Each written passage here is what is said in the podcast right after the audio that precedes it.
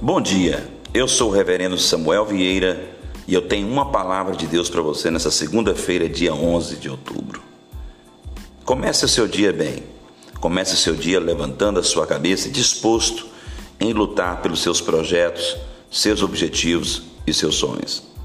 Deus ele quer de nós que nós venhamos a reagir, tomar posse de tudo aquilo que ele tem para fazer, para realizar em nossa vida. Por isso, Desistir não está programado, projetado para a sua vida. Lute e você chegará até o lugar que você precisa chegar.